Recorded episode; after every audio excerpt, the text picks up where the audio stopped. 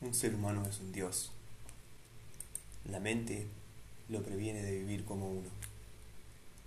¿Qué es no mente? Los seres humanos han sido contados una gran verdad, pero con una omisión terrible. Han sido contados que la mente es la herramienta más poderosa del mundo. Pero lo que no han sido dichos es que para poder usar esta herramienta, uno primero tiene que separarse de ella. La mente funciona como un velo entre el hombre y su vida verdadera. Funciona como una barrera entre el hombre y sus capacidades más allá de este mundo. Y es precisamente porque el hombre vive esclavizado a su mente. Como tal, el hombre se ha vuelto la herramienta de la mente. Esta verdad por sí sola es la fuente de todas las miserias, distracciones, vicios, hábitos, conflictos y mediocridades. Una vez que aprendemos que la mente es fundamentalmente, aprendemos a distanciarnos de ella. Y al hacerlo, ganamos claridad instantánea. Es en este punto que nuestra mente se vuelve la poderosa herramienta que nos han dicho que es. Lo que estoy a punto de decirles no es hipórbole ni exageración. Es la verdad absoluta. Cuando un hombre trasciende su mente, se vuelve un Dios viviente. Cuando el hombre trasciende su mente, llega a la perfección humana. Hay un puñado de individuos en este mundo que buscan la cima del Everest. Una minoría selecta que está obsesionada con descubrir el summit de su capacidad humana. Soy una rara élite que está lista a caminar descalzo hasta el final de la tierra en búsqueda de la verdad. Para estos raros fue hecho SIDA Performance. El mundo rebalsa con instrucciones y prescripciones. Esas cosas no me sirven. Si le decís a un hombre cómo hacer algo, siempre va a ser esclavo al cómo y nunca a la cosa. Instrucción no crea conocimiento, crea dependencia. El humano se beneficia mucho más de entender precisamente a dónde es que quiere ir. Y en ver esa visión en vívido detalle, es inspirado. Siente que es simplemente algo sin lo cual no puede vivir. Y una vez que esto sucede, es inevitable que lo tenga. Y creará su propio cómo. SIDA Performance está dedicado a la verdad. La verdad sobre creatividad suprema. La verdad sobre el desempeño humano definitivo. La verdad sobre la adquisición de habilidades fuera de este mundo. La verdad sobre ganar acceso a habilidad acumulada. La verdad sobre adquirir paz. La verdad sobre vivir en libertad. La verdad sobre la naturaleza fundamental de la mente humana. Y el santo grial de la, de la existencia humana, del desempeño humano y de la perfección humana. El estado sin mente. Esto es SIDA Performance. Kapil Gupta, doctor en medicina. registro en mí cuatro voces. Una inundada de una compasión aplastante sobre el sufrimiento de otros. Otra de una furia avasallante ante el estado de mi propia vida. La tercera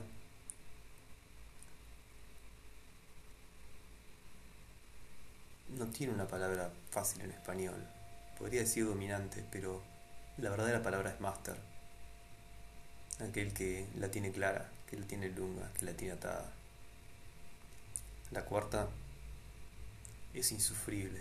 Es la voz del hijo de la, del verdadero hijo de una gran puta. Indomable, irreverente, imposible de coercionar o dominar. Recién la quinta voz es propiamente mía, pero no la puedo describir o mostrar a voluntad. No has dicho una palabra en 40 años. Cuando uno inserta dinero en una máquina expendedora, aprieta E5 y sale una barrita de cereal.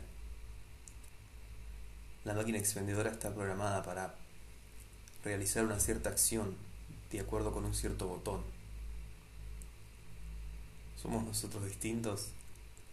¿Cuántas veces hemos dado la misma respuesta al mismo problema, esperando que esta vez la otra persona escuche? ¿Cuántas veces hemos expresado nuestra opinión sobre un cierto tema?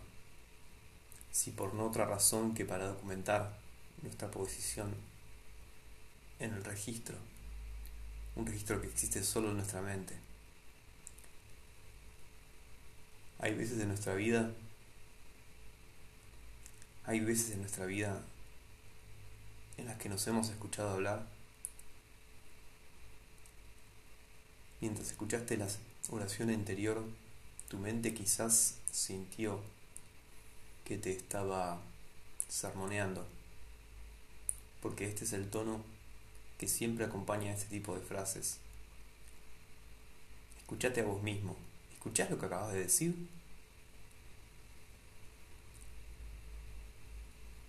Te aseguro que este no es el tono en el que estoy haciendo la pregunta. Lo estoy preguntando de una forma sincera y neutral. Te pregunto de nuevo, sinceramente, con calma sin una sombra de acusación. ¿Alguna vez te escuchaste hablar?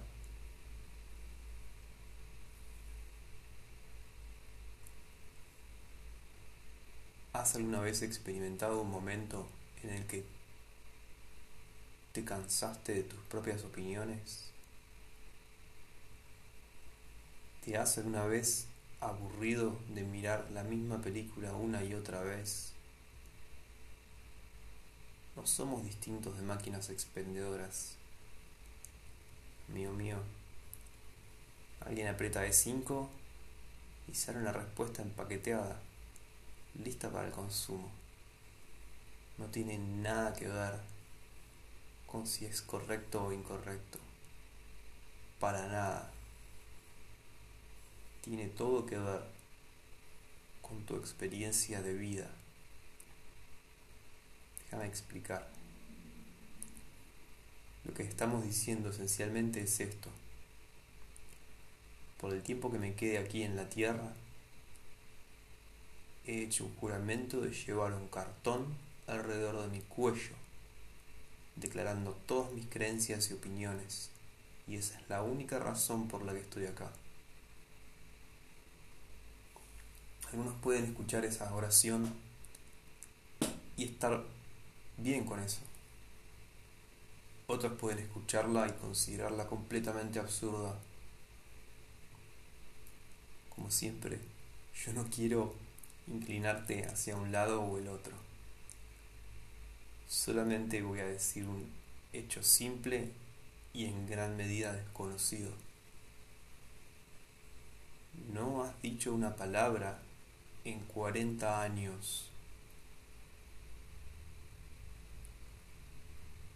Puede ser que preguntes lo inmediatamente obvio, como las personas siempre hacen. La pregunta que es la fruta que cuelga abajo. Y eso está perfectamente bien, porque permite una puerta a una exploración más profunda. Vos dirás, ¿qué quieres decir con que no he hablado? Incluso si respondo E5, sigo estando hablando. A lo que te voy a responder, en realidad, querido, no.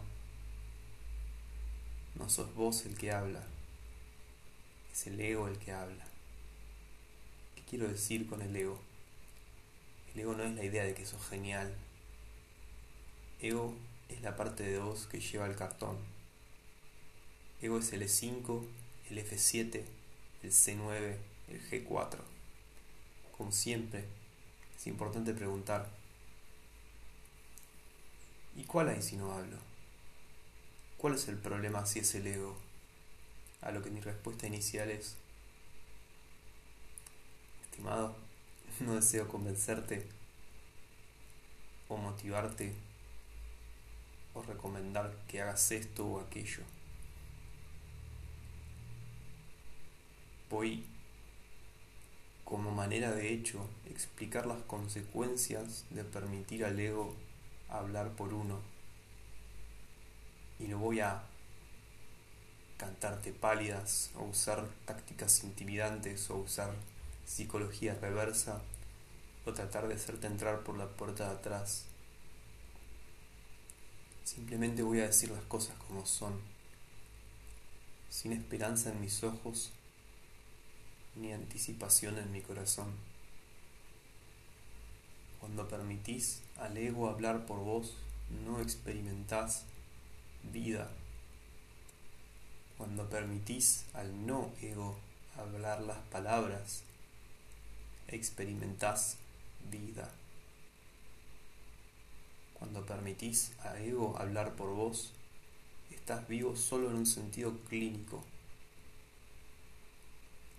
Cuando permitís al no ego hablar por vos, experimentás las palabras mientras son dichas y ellas llegan al torrente sanguíneo de aquel con el que estás hablando hay un sistema fantástico de detección dentro de cada ser humano que puede sentir lo que es auténtico. Habiendo dicho esto, sin embargo, si la razón por la que querés permitir al nuevo hablar es para que otros te escuchen, serás atado por sus opiniones sobre tus palabras en cada parte de nuestras vidas. No estamos vivos. Y vivir no es, ya que estamos recomendados por sobre no vivir. Es solo que la experiencia de vivir se siente como néctar y la experiencia de no vivir resulta en una persecución por más. Y la razón por la que resulta en una persecución por más es porque no vivir produce adentro de nosotros una disatisfacción que no tiene fin. Esa es la razón definitiva. No es que si querés experimentar vida a través de la palabra, te recomiendo que hagas esto.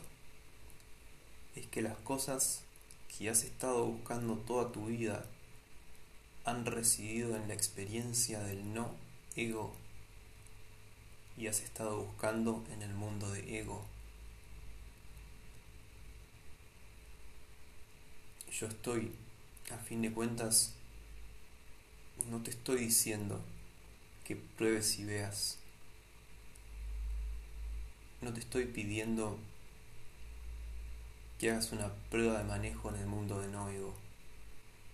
Te estoy diciendo que es solo a través del mundo de no ego que la experiencia de vida vive.